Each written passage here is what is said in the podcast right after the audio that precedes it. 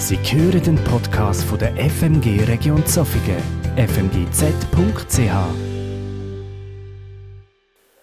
Herzlich willkommen zu einem neuen, weiteren Kurzinput aus der Freien Missionsgemeinde Region Zofingen. Zurzeit bewegen mich einige Gedanken, die ich gerne mit Ihnen teilen möchte. Eine Begebenheit, die mich nachdenklich stimmt. Eine Ehefrau besucht schon einige Jahre eine christliche Kirche. Durch schwierige Umstände in ihrem Leben hat sie zum Glauben an den dreieinigen Gott aus der Bibel gefunden. Sie glaubt an Gott Vater, der Himmel und Erde und alles, was darauf ist, erschaffen hat. Sie glaubt an Gottes Sohn Jesus Christus, der für die Sünder der Menschen gestorben ist. Und allen Menschen, die da glauben und die das wollen, als persönlichen Erlöser begegnet. Sie glaubt an den Heiligen Geist, der den Christen als Tröster, Ermahner und Begleiter zur Seite steht und der die Menschen mit Geistesgaben beschenken möchte. Ihr Ehemann ist dem gegenüber, was seine Frau glaubt, sehr skeptisch. Das mit diesem Glauben und der Kirche ist für ihn eine schwierige Geschichte. Sie aber möchte ihren Glauben an diesen dreieinigen Gott mit ihrem Ehemann teilen. Schon längere Zeit hat sie das Bedürfnis, mit ihrem Mann über einen gemeinsamen Glaubensweg zu sprechen. Bei einer guten Gelegenheit spricht sie ihn an. Mein lieber Schatz, wäre es für dich denkbar, meinen Glauben an den großartigen Gott, an den ich von Herzen glaube, mit mir zu teilen und auch anzunehmen? Ich fände es wunderschön, wir könnten diesen Glauben gemeinsam leben und auch die Gottesdienste gemeinsam besuchen. Er überlegt, ob er etwas sagen soll. Dann antwortet er etwas traurig. Ich sehe dich täglich, wie du lebst und wie du mir und anderen Menschen begegnest. Ich erlebe dich, wie du aus dem Gottesdienst nach Hause kommst ich stelle kaum eine Veränderung bei dir fest. Ich erlebe dich oft launisch. Ich erlebe dich oft unzufrieden. Deine Liebe zu mir empfinde ich als kalt und distanziert. Sehe ich eine Veränderung bei dir? Wäre eine Zufriedenheit in deinem Leben sichtbar? Kämest du zufrieden und fröhlich aus dem Gottesdienst nach Hause? Wäre deine Liebe zu mir etwas wärmer?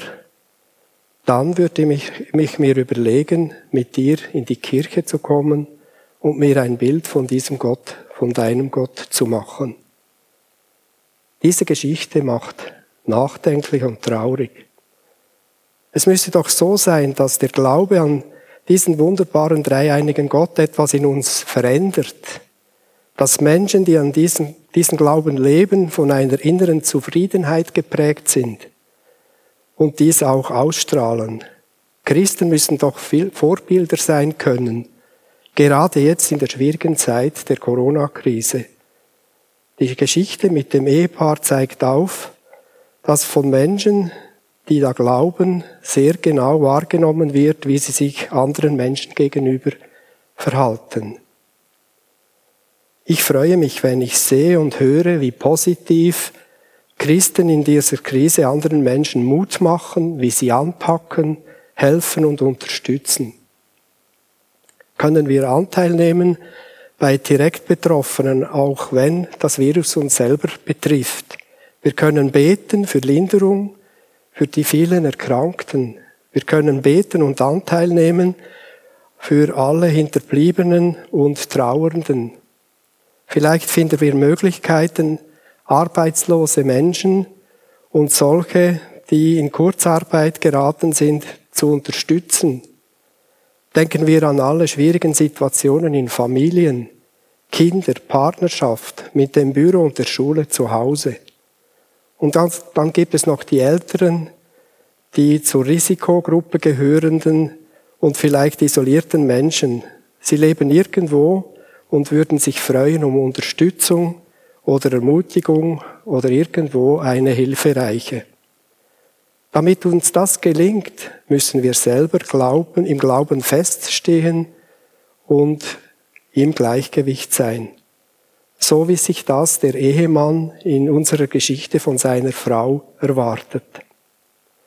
Jeder Bösser hat uns am Mittwoch, 1. April, in seinem Kurzimpuls ermutigt, uns im Glauben tiefgründig zu verwurzeln.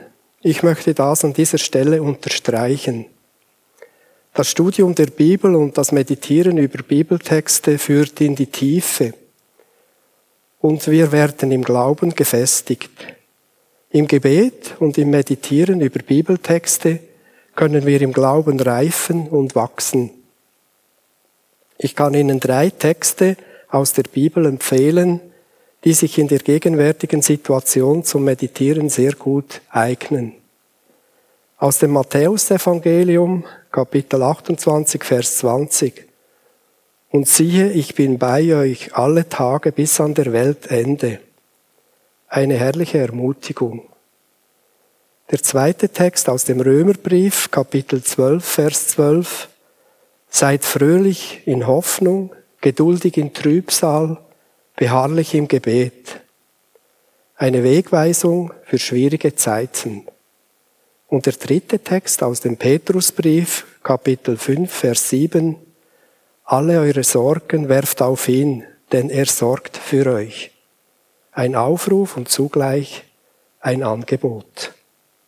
Gehen Sie das Wagnis ein und meditieren Sie über einen Text, Vielleicht ist es auch ein Ostertext, der Sie anspricht. Ich mache das folgendermaßen. Ich suche mir einen ruhigen Ort, ich halte alles Störende fern und lese den Text. Dann bete ich. Danach werde ich einfach still, 20 bis 30 Minuten. Manchmal lese ich zwischendurch den Text noch einmal und werde wieder still.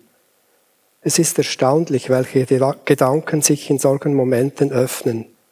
Sehr oft wird mir etwas ganz klar. Eine Frage beantwortet sich. Ich habe jemanden von, vor Augen, den ich anrufen oder besuchen soll. Ich werde an einen Auftrag erinnert, den ich schon längere Zeit vor mich herschiebe. Lassen wir uns von Gott die Menschen aufs Herz legen, für die wir beten, die wir ermutigen oder irgendwie unterstützen können.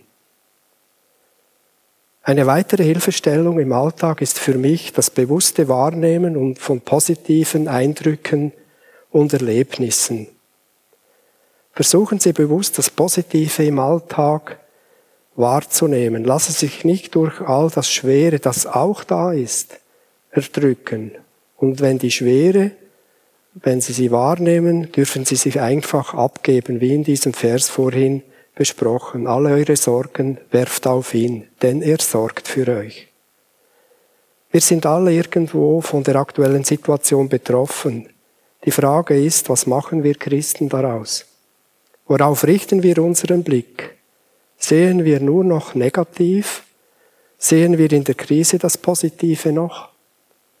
In dieser Situation braucht es Menschen, die Halt vermitteln, Menschen, die das Positive sehen und in dieser Situation Gott vertrauen. Ich persönlich habe einen guten Weg gefunden, wie ich Zufriedenheit bewusst und willentlich leben kann. Von einem älteren, weisen Mann habe ich ein einfaches Ritual, welches mir zu einer tiefen Zufriedenheit hilft, kennengelernt. Ein Ritual, welches ich, wenn immer möglich, praktiziere. Am Morgen nehme ich sechs Kaffeebohnen aus meiner rechten Hosentasche jedes Mal, wenn ich etwas Schönes oder Positives erlebe, wofür ich dankbar bin, nehme ich eine Bohne aus meiner rechten in meine linke Hosentasche.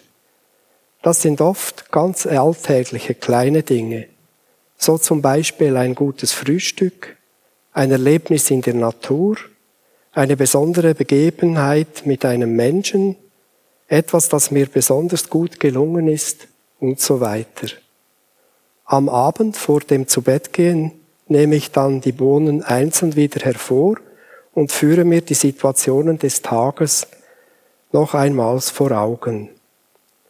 Dann stecke ich die Bohnen wieder in die rechte Hosentasche für den nächsten Tag. Und das macht mich dankbar. Dieses Ritual stärkt mich in meiner Zufriedenheit. Das Ganze hat zwei positive Nebeneffekte. Die Hosentaschen haben immer einen feinen Kaffeeduft und mein Gedächtnis bleibt fit. Meine Zufriedenheit hat aber nicht nur mit den Kaffeebohnen zu tun, es war vor allem auch mein persönlicher und willentlicher Entscheid. Auf den dreieinigen Gott, der Himmel und Erde und all das Schöne und Positive geschaffen hat, zu vertrauen. Ich wähle bewusst den Weg der Zufriedenheit mit Gott. Ich habe erfahren, dass dies, diese Wahl in meinem Leben tatsächlich möglich ist. Es spielt keine Rolle, wie unsere aktuellen Lebensumstände aussehen. Selbst Menschen, denen es wirklich schlecht geht, können zufriedener sein als solche, die alles haben und denen es eigentlich an nichts fehlt, wenn sie Gott vertrauen. Dafür braucht es unsere Entscheidung. Ich wünsche Ihnen und allen, die sich in der Geschichte unseres Ehepaars erkannt haben, ein von Gott geprägtes, zufriedenes Leben, das in irgendeiner Form ansteckend auf andere Menschen wirkt.